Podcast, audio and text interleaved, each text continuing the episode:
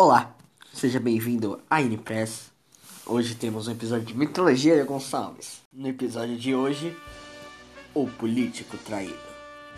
No episódio de hoje de Mitologia Gonçalves, acompanharemos a saga de Bruno Gonçalves, um político queridinho do povo e da sociedade, conhecido pelo seu caráter e justiça, que então se vê em maus lençóis com uma traição.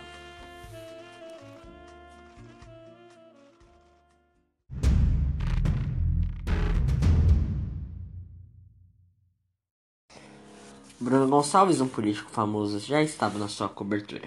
Era duas da manhã, chegado de um evento com toda a sua família. Era para falar da sua candidatura para o cargo maior, no caso, a presidência da República. Chegou na cobertura e levou os Círios ao quarto. Colocou os dois na cama, um menino e uma menina. Cobriu-os, então iniciou a reza como sempre fazia para dar exemplo aos filhos. Logo após, deu um beijo de boa noite em cada um e a sua esposa aguardava na porta, observando. Você é um excelente pai disse ela. Ele sorriu e deu um beijo discreto nela. Foi até o banheiro se preparar para dormir. Saiu do banheiro com banho tomado, pijamas e dentes escovados. Antes de se deitar, pegou seu diário, capa de cor avermelhada e puído. Começou a escrever nele os seus pensamentos do dia. Não tinha pudor sobre o que escrevia. Escrevia o que passava na sua mente. Então o colocou em sua mala e deitou-se na cama. Acordou no dia seguinte, ainda de madrugada. Tinha uma viagem marcada para Brasília onde tinha que servir na CPI da opinião. Uma CPI montada para apurar a fala de alguns membros do governo e apurar se aquelas opiniões eram saudáveis e benéficas para a sociedade ou não. Ele então se preparou, pegou a mala que continha apenas documentos e alguns itens que precisava levar para Brasília. De resto, a maioria ainda tinha ainda tinha lá, porque ele tinha uma residência lá. Desceu o elevador e entrou em seu carro, onde seu assessor aguardava. Trouxe as pastas? Perguntou o assessor. Ah, sim, estão aí na mala, na capa vermelha. Dizia ele enquanto pegava no volante. O assessor abriu a mala e encontrou as diversas pastas. Pegou todas as que tinha capa vermelha. No entanto, se confundiu ao ver uma agenda de cor avermelhada. São todos os vermelhos? perguntou o assessor. Sim, todos os vermelhos. Falou Bruno distraído enquanto observava o trânsito. Certo, então. O assessor então pegou o diário de capa vermelha Melha. Puído. Chegaram no aeroporto. O político foi andando para a sala para esperar o seu avião embarcar. O assessor observava. Então eu vou até Brasília e o senhor entrega essas pastas para o governador, entendeu? Ordenava Bruno ao assessor. Certo. Boa viagem, doutor. Tchau, disse Bruno esperando na sala VIP do aeroporto. O voo que iria para Brasília sairia em 50 minutos. Assim que embarcou, são duas horas e meia sem internet, porque vivia em Porto Alegre. Sem nenhum tipo de comunicação. Ao entrar no avião, desligou o aparelho e procurou pela agenda de couro. Não encontrou, mas acalmou. Provavelmente estaria no fundo da mala. Então ficou observando a janela do voo até que ele embarcasse. Demorou uns 40 minutos devido ao alto fluxo e algum problema irrelevante no aeroporto. Até que decolou. O avião demorou um pouco a mais. Ficou circulando o aeroporto de Brasília por aproximadamente 35 minutos, também devido ao alto fluxo do aeroporto. Bruno, como todos os passageiros, começava a se irritar. O piloto explicava que era um devido a um problema da Polícia Federal com o avião que veio antes. Mas finalmente pousou. Bruno ligou o celular e começou a ver ele tremer freneticamente com as notificações que chegavam. O celular chegava a tremer enquanto os outros no voo observavam. Ele tentava olhar as, as mensagens. Então abriu a conversa com o assessor. Viu o link da matéria e a manchete. Os escândalos do diário de Bruno Gonçalves. Bruno olhou o celular. Ficou pálido, tremendo. Só conseguia pensar em uma coisa. Fudeu. Não deve ser tão ruim, exclamava a esposa de Bruno no telefone. É ruim, disse o assessor. Mas o que ele escreveu que é tão comprometedor? Escândalo de corrupção? Segredos de Estado? Perguntava a esposa sem entender. Pior, disse o assessor. Bruno só conseguia rir incontrolavelmente.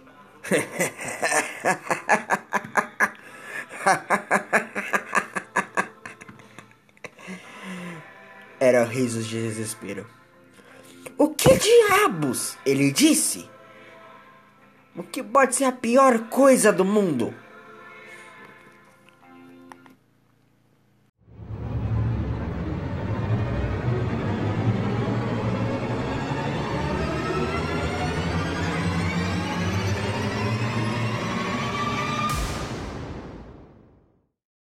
Boa noite. Começa agora o jornal. As revelações do diário de Bruno Gonçalves. Abre aspas para as falas que estavam no diário. Aqueles pretos filhos da puta do movimento ficam só fazendo baderna, igual macacos organizados. Aquela deputada puta de que fica dando em cima de mim uma vadiazinha de esquerda. Aquele gordo arrombado do governador. Para conseguir o que quiser, é só dar uma mamada ou dinheiro, uma puta paga. Partido de filhos da puta, liderados por outros filhos da puta. Se eu fosse um presidente, eu jogava uma bomba no Congresso e no STF. Dois bandos de corno mal amado. Quando eu visitei aquela cidade, eu me sentia como se estivesse no meio de uma fazenda. Era viados, vacas e cornos para todos os lados. Imbecil é o presidente. Ai, estrategista. Estrategista é a pica que ele enfia na, no cu dele toda vez que abre a boca. Às vezes, parando para pensar, seria bom se tivesse o nazismo no Brasil. E acabava com muitos idiotas. São idiotas aqueles que falam por pautas. A idiotice rima em tudo, nos movimentos sociais, nos políticos, nas redações de jornais e tudo idiotinhas controladas. Essas e outras frases foram encontradas no livro com mais de 67 páginas escritas. O diário parecia relatar acontecimentos e opiniões do deputado. No entanto, ainda existem dias que estão misteriosos. O deputado não falou nada, nem confirmando nem negando suas frases. Voltamos assim que tivermos mais notícias.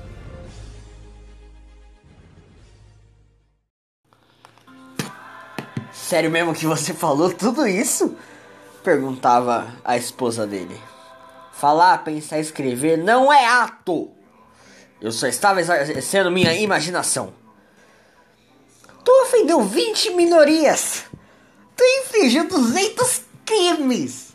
Isso não é opinião, porra. Mas era privado. Privado é o que você faz em quatro paredes. É o que você, o que você pensa, o que você escreve.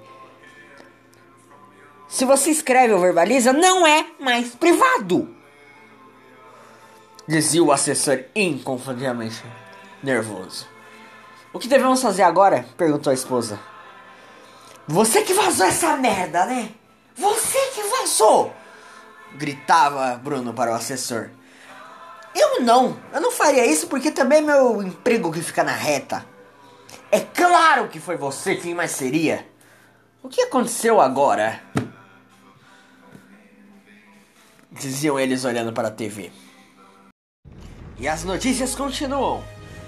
Direto do Congresso, o presidente do Congresso fala: O Congresso dessa casa, representado por mim, presidente doutor Francisco Lira, pede a cassação do deputado Bruno Gonçalves. Vamos diretamente para o Supremo Tribunal Federal que acabou de falar. O Supremo Federal, o Supremo Tribunal Federal decidiu hoje abrir um processo para investigar a conduta do deputado Bruno Gonçalves. E direto da sede do partido dele em São Paulo, o partido de Bruno Gonçalves decidiu por unanimidade expulsar ele do partido. Agora Bruno Gonçalves ficará sem partido.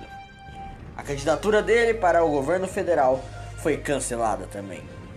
E mais, entidades pedem a prisão e cassação do deputado. Nos Trending Topics do Twitter, o nome do deputado não saiu do top 5. Especialistas rebatem se aquilo é direito ou não. E mais, vamos fazer uma entrevista com pessoas que conheceram Bruno Gonçalves desde o começo. Porque a desgraça só começou agora. Boa noite.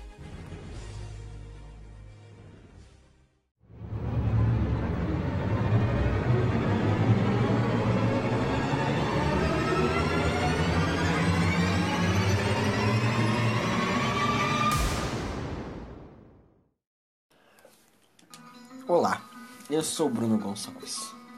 Tá, tá, vocês já escutaram tudo o que tá acontecendo. É claro, é claro que todas essas tempestades de merda pra todo lado tá acontecendo. Mas a pergunta que eu te faço, ouvinte, leitor, ou qualquer um que lê minha história, é: Será que eu sou cruel dessa maneira? Pra merecer todo esse circo que vocês viram? Eu te dou um resumo da minha vida. Fui estudante dedicado, empresário. Tinha a minha família. E aí então comecei a crescer na internet com a minha indignação. Obviamente fui pra política. Isso há uns oito anos atrás. Fiz dois dos meus melhores mandatos que o Congresso viu. Não fazia corrupção, por mais que soubesse quem fazia. Não cooperava com os pilantras. Defendia os pilares da sociedade: o respeito, a ética, a economia estável, a justiça justa. Aí então, não tem a liberdade de escrever algo. Algo que pode soar desprezível, mas é necessário? É necessário tudo isso? Eu acredito que não. Obviamente que não. E outra, isso é legal? A principal pergunta que eu tinha é, que eu tenho, é quem vazou essa porra de caderno? Será que foi incompetente do meu assessor? Ou então algum filho da puta do partido? Talvez o governador? Ou então o jornalista que roubou aquilo? A partir daí veio minha queda. Passo por passo. Fui ficando isolado. Minha esposa se isolou de mim. Meus pais me abandonaram. Meus amigos me traíram. E então mesmo meus filhos pareciam me negar. Até que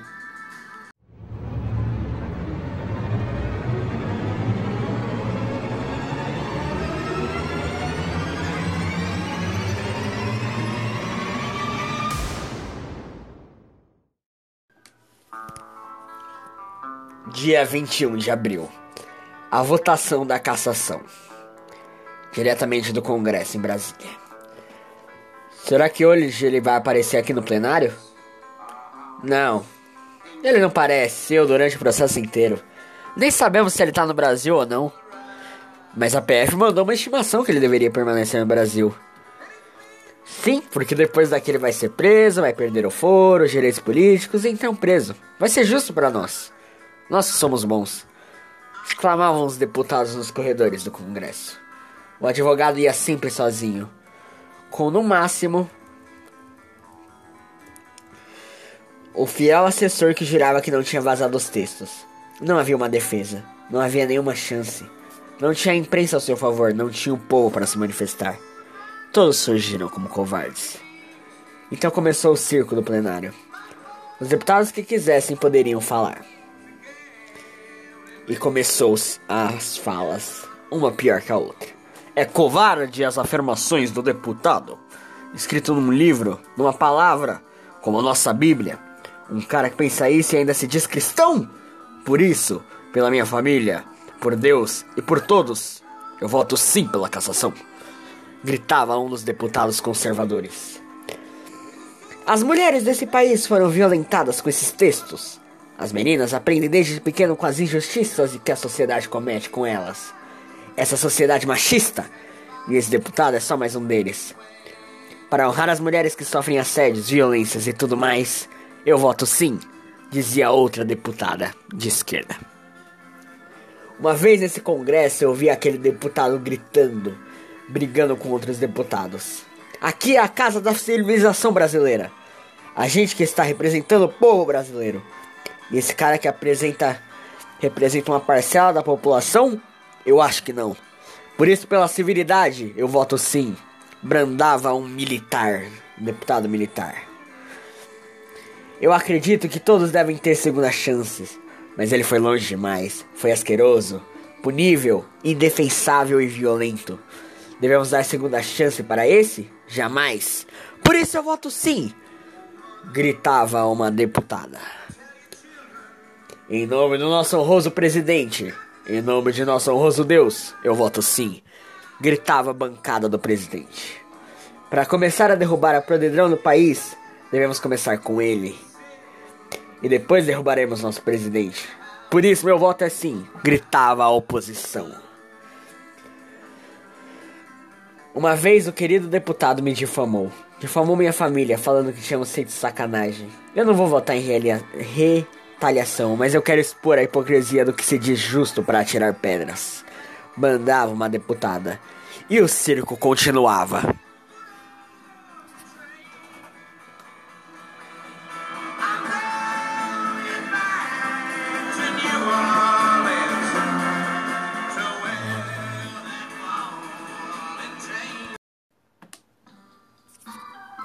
Bruno Gonçalves então estava no seu carro.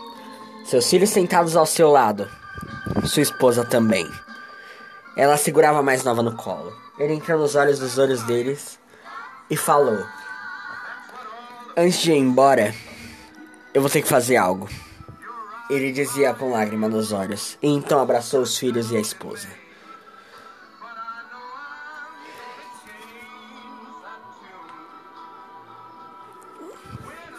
Vai ficar tudo bem. No final de tudo, é só uma fase. O papai está sendo acusado por algo terrível. Pelos hipócritas. Mas eu tenho que resolver isso. O que você vai fazer, papai? Perguntou o menino. Eu vou ser um herói. Vou fazer o que muitos brasileiros já pensaram em fazer. E então ele saiu do carro, segurando-se numa bengala. Estava fraco no seu coração e no seu físico. Com toda a sua pressão, perdeu o apetite. Passou a fumar e beber para esquecer. Então andava lentamente. Levava consigo uma pasta e um volume na sua cintura. Ele veio! Começou os burburinhos no corredor da câmara. Todos encaravam ele. Alguns até gritavam, vaiavam, e ele caminhou até a mesa diretora da Câmara. Pediu então ao presidente que tivesse o direito de se defender. Os deputados se entreolharam confusos. O presidente da Câmara então avisou no microfone. O deputado Bruno Gonçalves terá a chance de se defender na tribuna. Ele terá 10 minutos contados a partir de agora. Escutaram-se as vaias. E também os xingamentos no fundo. Ele subiu na tribuna. Primeiramente, eu não vim aqui me defender. Eu não me arrependo do que escrevi. Foi desprezível? De certa forma foi. Mas é justificado fazer esse cerco todo aqui? Já falaram no discurso sobre civilidade? Existem deputados aqui que não sabem nem escrever seu nome direitos. Nem deputados aqui que nem vêm trabalhar. Tem deputado aqui que vive de caixa 2, rachadinha e tudo isso. Tem deputado aqui que eu me pergunto se a família tem orgulho do que faz. Essa casa não é de civilização. É um bordel. Uma casa de putas pagas e cornos. E isso eu não me arrependo. Alguns até vieram pegar o microfone, então eu vou expor da mesma forma a eles. O homem de Deus, uma pena que trai a esposa e já abusou de crianças. E eu tenho como provar usa a palavra de Deus como o falso pregador. Cadê a deputada aí? Que diz pelas mulheres, mas usa o fato de ser mulher para dar em cima dos outros deputados, para fazer seus favores.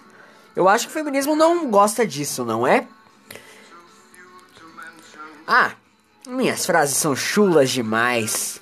Eu achava que eu tava num bordel afinal. Mas continuando. O deputado militar ali, né?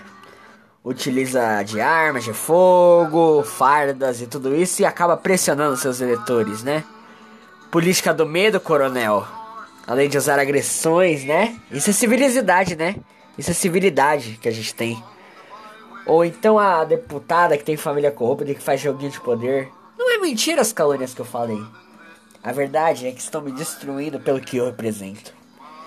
A política ainda verdadeira, honesta, que não faz joguinhos, mas o que faz o que a Constituição diz que devemos fazer: representar nossos eleitores. Eu sou uma ameaça agora. Então uso uma coisa ilegal, minha privacidade, para ser um bode expiatório. E ainda fazem isso no dia de Tiradentes. Que vergonha. Que vergonha. Vocês acham que eu vou ser caçado, preso e tudo mais? Eu vou entrar. Mas na verdade, eu vou entrar pra linha dos heróis. Principalmente com o que eu faço aqui. Além do que eu falei. Estou soltando tudo no ar, os podres de cada deputado que eu sei, cada senador, governador e qualquer um na mídia, nos jornais, na internet. Tentem controlar, tentem controlar a informação. E por fim, não precisam continuar com essa vergonha aqui. O deputado então puxou uma pistola do seu bolso. Porque eu mesmo farei a justiça. Farei aquilo que vocês querem. Se a Via Crucis virou circo, então que esse picadeiro pegue fogo agora. Ele apontou a pistola para os deputados, olhou ao redor, as caras de assustados mirou na sua cabeça.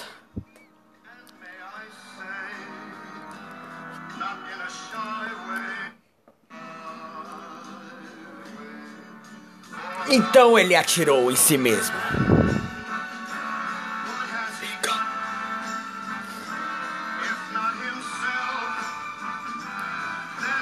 Começou uma, um escândalo no Congresso, gritaria, ambulâncias e médicos correndo para ver o acontecimento. A mídia transmitindo ao vivo estava acabada. Tinha sido feito justiça? Ou foi apenas mais uma injustiça da nossa política?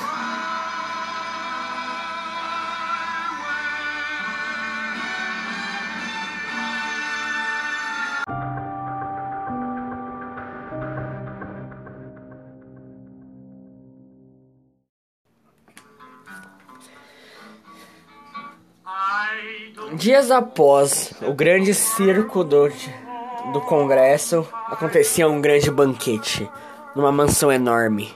Diversos políticos chegavam, deputados que são inimigos, amigos, rivais, oposição e governo, todos juntos, sentados na mesma mesa. Partilhando comida, bebendo, fumando. Foi lindo aquele show na câmera, né? É, mas fala isso porque não foi você que teve o trabalho de desmentir e apagar aquelas informações que vazou. Ah, mas para isso bastou pagar um pouco para alguns, fazer uma justiça ali, não foi nada demais. No final terminou com um grande show. Alguns companheiros podem perder o mandato, mas o que importa é que acabou para aquele lá.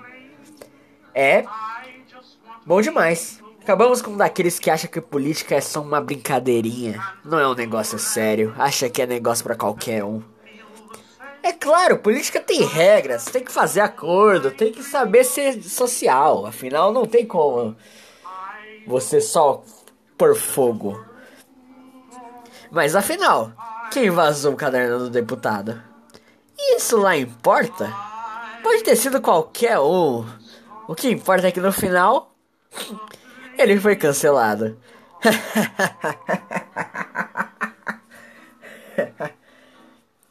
E assim eles continuam, comendo pizza. Como sempre acontece, a cada dia mais em que os nossos heróis e as pessoas normais sofrem e são destruídos a cada dia.